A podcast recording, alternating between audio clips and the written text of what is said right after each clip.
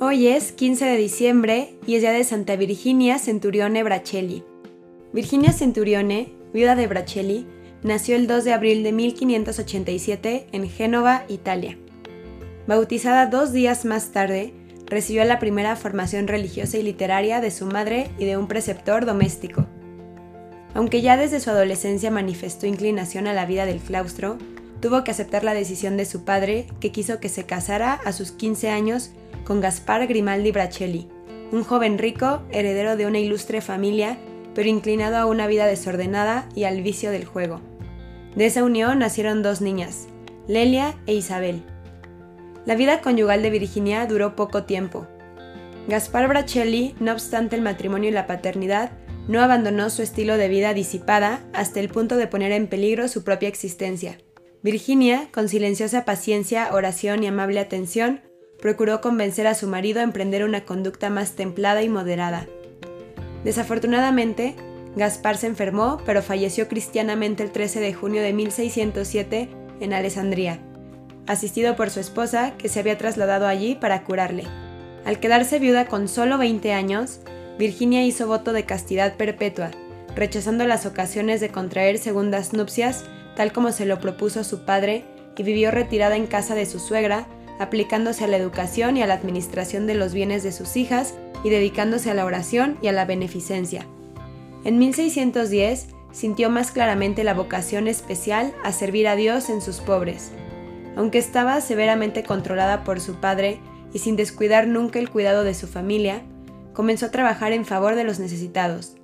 Los atendía directamente distribuyendo en limosnas la mitad de sus propias rentas o por medio de las instituciones benéficas de aquel tiempo.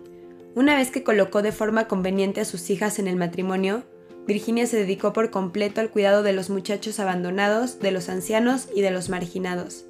La guerra entre la República de Génova y el Duque de Saboya, apoyado por Francia, sembrando el desempleo y el hambre, indujo a Virginia en el invierno de 1624 a 1625 a acoger primero unas 15 jóvenes abandonadas y luego, al aumentar el número de prófugos en la ciudad, a todos los pobres que pudo, especialmente mujeres, proveyendo en todo a sus necesidades.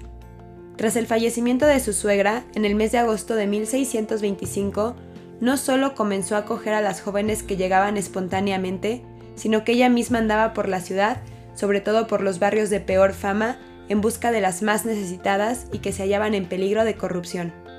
Para salir al paso de la creciente miseria, dio origen a las 100 Señoras de la Misericordia, protectoras de los pobres de Jesucristo, una asociación que, en unión con la organización local de las Ocho Señoras de la Misericordia, tenía la tarea específica de verificar directamente, a través de las visitas a domicilio, las necesidades de los pobres. Al intensificar la iniciativa de la acogida de las jóvenes, sobre todo durante el tiempo de la peste y de la carestía de 1629 a 1630, Virginia se vio obligada a tomar en arriendo el convento vacío del Monte Calvario, a donde se trasladó el 14 de abril de 1631 con sus acogidas, a las que puso bajo protección de Nuestra Señora del Refugio.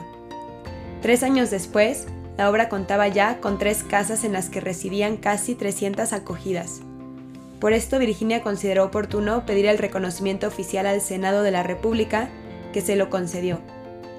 Las acogidas de Nuestra Señora del Refugio se convirtieron para la santa en sus hijas, por excelencia, con las que compartía la comida y los vestidos, y las instruía con el catecismo y las adiestraba en el trabajo para que se ganasen el propio sustento. Proponiéndose dar a la obra una sede propia, después de haber renunciado a la adquisición del Monte Calvario debido a su precio demasiado elevado, compró dos casitas contiguas que con la construcción de una nueva ala y de la iglesia dedicada a Nuestra Señora del Refugio se convirtió en la casa madre de la obra. El espíritu que animaba la institución fundada por Virginia Bracelli estaba ampliamente presente en la regla redactada. En ella se establece que todas las casas constituyen la única obra de Nuestra Señora del Refugio bajo la dirección y administración de los protectores. Estos protectores eran laicos nobles designados por el Senado de la República. Se reafirma la división entre las hijas con hábito e hijas sin hábito, pero todas deben vivir, aunque no tengan votos, como las monjas más observantes, en obediencia y pobreza, trabajando y orando. Además, deben estar dispuestas a ir a prestar servicio en los hospitales públicos como si estuvieran obligadas por medio de un voto. Con el tiempo, la obra se desarrollará en dos congregaciones religiosas. Después del nombramiento de los protectores, que eran considerados los verdaderos superiores de la obra, Virginia Brachelli no quiso meterse más en el gobierno de la casa. Ella estaba sometida a su querer y seguía sus disposiciones, incluso en la aceptación de cualquier joven necesitada. Virginia vivió como la última de sus hijas, dedicada al servicio de la casa. Salía mañana y tarde a mendigar para conseguir el sustento para toda la casa. Se interesaba por todas como una madre, especialmente por las enfermas, prestándolas los servicios más humildes. Ya en los años anteriores había comenzado una acción social sanadora destinada a curar las raíces del mal y a prevenir las recaídas.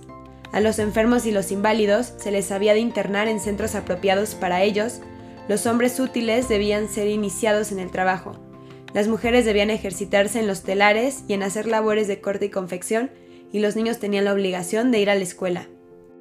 Al crecer las actividades y redoblarse los esfuerzos, Virginia vio disminuir a su alrededor el número de colaboradoras, sobre todo las mujeres burguesas y aristocráticas que temían comprometer su reputación al tratar con gente corrompida. Abandonada por las auxiliares, desautorizada de hecho por los protectores en el gobierno de su obra y ocupando el último lugar entre las hermanas en la casa de Cariñano, mientras que su salud física se debilitaba rápidamente, Virginia parecía que encontraba nueva fuerza en la soledad.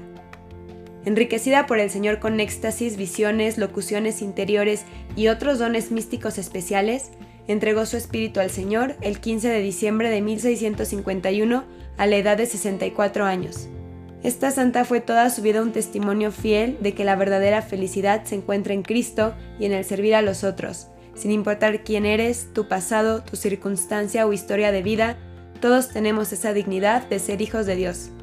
Pidamos a esta santa que interceda a Dios para que nos dé esa virtud de saber morir a nosotros mismos por los demás. Amén. Santa Virginia Centurione Brachelli, ruega por nosotros.